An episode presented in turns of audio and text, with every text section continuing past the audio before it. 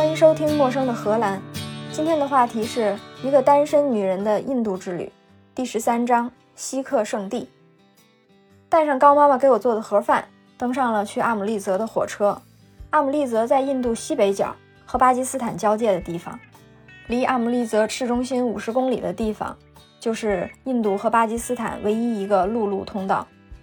火车计划要开十三个小时，当然我也没指望十三个小时就能到达目的地。果不其然，全程一共开了十八个小时。从第十三个小时开始，我就不停地往窗外看，看得我隔壁卧铺的人都忍不住过来告诉我，阿姆利则是终点站，不用担心错过下车。大概在天蒙蒙亮的时候，我拉开窗帘又往外看，看到外面有一个一个黑漆漆的东西，不像是山，也不像是房子。定睛一看，原来是坦克。这个画面又似曾相识。就和原来在黑白机上打的游戏《中东坦克》开场的画面一样，晨雾蒙蒙，在火车里都能听见窗外隆隆作响，一幕之内就有上百辆坦克，离我最近的大概十米，最远的一直到目所能及的边界。这也是我第一次知道火车比坦克开得快，因为这些坦克都在行进中，而且和火车的行进方向一致。我还暗自庆幸自己看了个大热闹。但是车厢里的印度人都开始稀稀疏疏地讨论起来。我问他们这些坦克为什么会在这儿，一个印度小哥很平静地跟我说：“因为很快就要到边境了呀。”我没懂他的意思，为什么坦克就要停在边境上呢？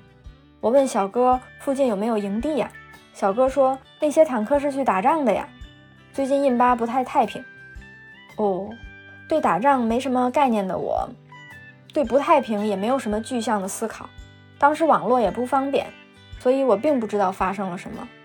现在搜索一下“二零一零年一月印巴关系”，就可以看到从零九年末到一零年初，有几个印巴边境的印度村庄被激进分子炸弹袭击。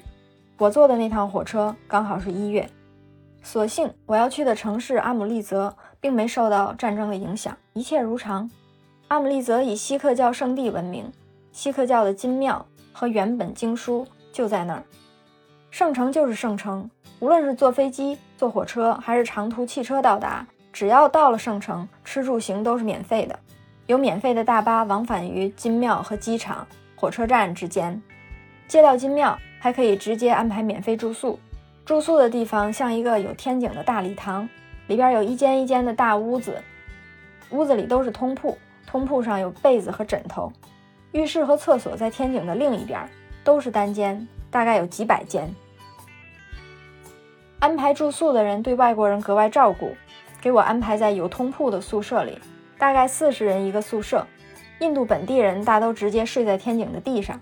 他们早晨很早就离开，去金庙参加仪式，晚上七八点又开始在天井打地铺。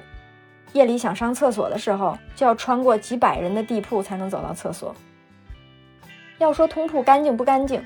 实话说，我也不记得了。当时我在印度已经过了一个月，对本地的吃穿住行都很习惯，而且我有睡袋，通铺干不干净早就无所谓了。本以为这个神圣的地方应该一切都很和睦平静，没想到刚住下来就遇到了恶心的事儿。我大概两点多办好手续来到宿舍，因为前一天夜里光顾着看火车上有没有到站，也没休息好。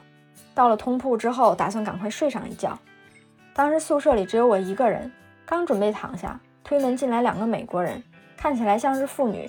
大爷六十来岁，胸前挂着相机，像游客一样。姑娘二十多岁的样子，手里拿着地图。他们走到我床角，笑盈盈地跟我聊天儿。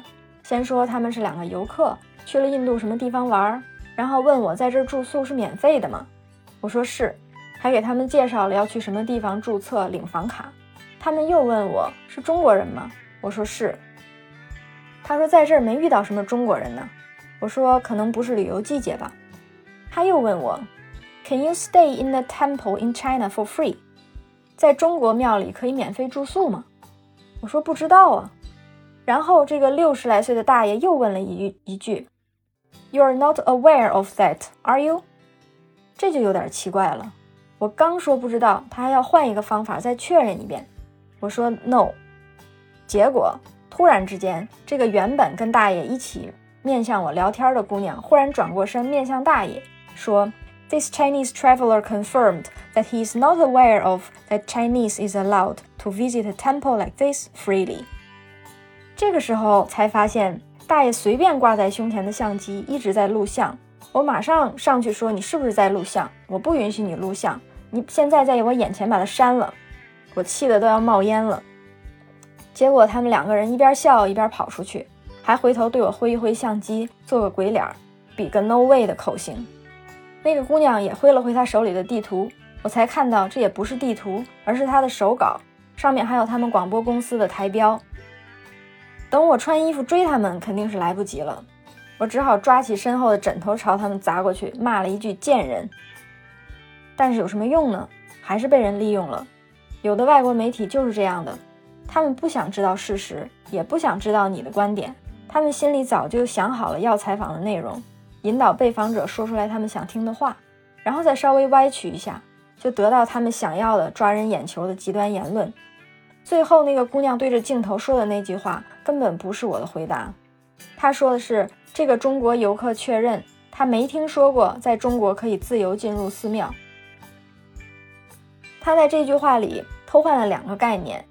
一个是他把 for free 改成了 freely，前一个是免费的，后一个是自由的。原本他问我的问题是免费住宿，但是后面他对着镜头说的时候就变成了自由出入，而且还顺便偷换了我的回答。我本来说的是 I don't know，他偷换成 not aware of，乍一看也就是不知道，但实际上 I don't know 是我不知道是是还是否，而 Not aware of 是不知道这个概念的存在，就是没听说过。结果我本来说的是不知道在中国的寺庙能不能免费住宿，被他们一转述就变成了没听说过可以自由出入寺庙，明显就要扯到宗教自由和人权上。哎，可是这谁能想得到呢？防不胜防。除了这一小段不愉快的经历，在阿姆利则一切都超乎想象的好。当时是新年，很多人来金庙朝拜，每天都很热闹。锡克教是个年轻的宗教，十六世纪才建立，主张平等、勤劳、互助，崇尚英勇善战和经商致富。虽然只占印度人口的百分之二，但是拥有很多财富。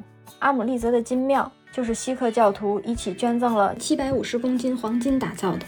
虽然觉得金庙也就是一个金色的大房子，见识过那么多金碧辉煌的洗浴中心。金庙又能怎么样呢？没想到，走着走着，等到金庙真的出现在我眼前的时候，还是不自觉地张大嘴巴。它修在圣湖中央，太阳照在金庙上，虽然也是金光闪闪，但是这金色跟平时看到的又不太一样，反射的光柔和不刺眼。当时没有一点风，圣湖上飘起一层白雾，远远看上去就像仙境一样。锡克教是没有佛像的。经书就是他们最重要的圣物，在金庙里供奉的就是最初的经书。经书在一个长方形的盒子里，每隔一段时间就有人把盒子举起来向朝拜的人展示。在大殿里有几个人不停地唱歌，估计也是一个长篇史诗。一日三餐也免费，量不大，感觉吃不太饱，但是也不饿。为什么不饿呢？现在回想起来，大概是因为我那几天没事儿就坐在庙里听人唱歌，也没有什么运动，也没动脑子。在圣城里，不只有金庙这个世界锡克教的中心，还有很多其他圣物。有一天早晨，我在一个餐馆里吃饭，正忙着低头吃，店里一个伙计跑到我耳朵边跟我说：“一会儿你要停一下，因为我们的神要来了。”第一次我没听懂，他又给我解释了一遍，说。我们的神要来了，大家都会站起来表示尊敬，所以也请你先不要吃饭了。我大概懂他的意思，表示我一会儿一定会按其他的人照做。过了一会儿，突然之间餐馆安静了，我身边吃早点的大汉们都默默站起来，我也赶快默默站起来，把头发包好。这个时候就看见餐馆后门开了，一群人举着一把椅子进来了，他们举着这把椅子。一边走一边撒花瓣，绕着每一行过道走了一遍，然后从前门出去了。就在这把椅子消失的那一个瞬间，餐馆里就恢复了原来的热闹。我旁边桌的大汉特意挪到我这边给我讲这个神的故事。虽然人家说的是英语，但是我还是没听懂。大概就是这把椅子并不是神坐过的椅子，而这把椅子本身就是神以及各种神迹。我当时听得十分入神，完全没有一个瞬间怀疑过这件事儿不是真的。在金庙里住了几天，遇到一个阿萨米姑娘。在前几期我提到过，阿萨米他们是生活在中国不丹边境的阿萨姆邦的人，长得很像中国人。有的时候我就会被印度人当成阿萨米，这回遇到了一个真的阿萨米姑娘，我们长得真的很像。两个人擦肩而过的时候，又都同时转回身来，盯住对方的脸愣住了，真的太像了。我们年龄也差不多，我下意识就跟他说中文，直到听到他说印度语才缓过神来。他也一定以为我是他的同乡，直到我说英语，我们两个人才对视大笑起来。他基本不会说英文，但是不知道为什么不耽误我们两个人交流。他约我去参加一个边境旅行团，这个旅行团是专门参观每天印巴边境降旗仪式的。虽然当时印巴关系紧张，但是旅行团还是每天开团了。于是我们两个人找了一个下午，搭上大巴车就去了边境。我印象里每天降旗仪式是下午五点，在印巴边境。印度跟巴基斯坦两边都各有看台，各自看台都各自坐满游客。大概四点半的时候，两边都同时开始降旗仪式，场面十分热烈。仪仗队一边表演，游客们都一边大喊万岁。两边的看台中间大概只隔了几十米，游客们拼命大喊，一定要比另外一边的场面更热烈。跟我同去的姑娘一边自己喊“印度万岁”，一边邀请我和她一起喊。印度万岁也是我除了 Namaste 之外学会了的唯一一句印度语，听起来很像印度斯坦金大巴。就在一片金大巴声中，降旗仪式结束之际，印度跟巴基斯坦会打开城门，互相开过去一辆满载乘客的大巴车，这就是印巴陆路通道每天的全部客流量。大巴车从对方开过来之后，边境大门会立马关上。看台上的游客们也不再喊“印度万岁”或者“巴基斯坦万岁”了，而是改成热烈鼓掌，欢迎过来的这一辆大巴车，也表示睦邻友好和自己的宽容大度。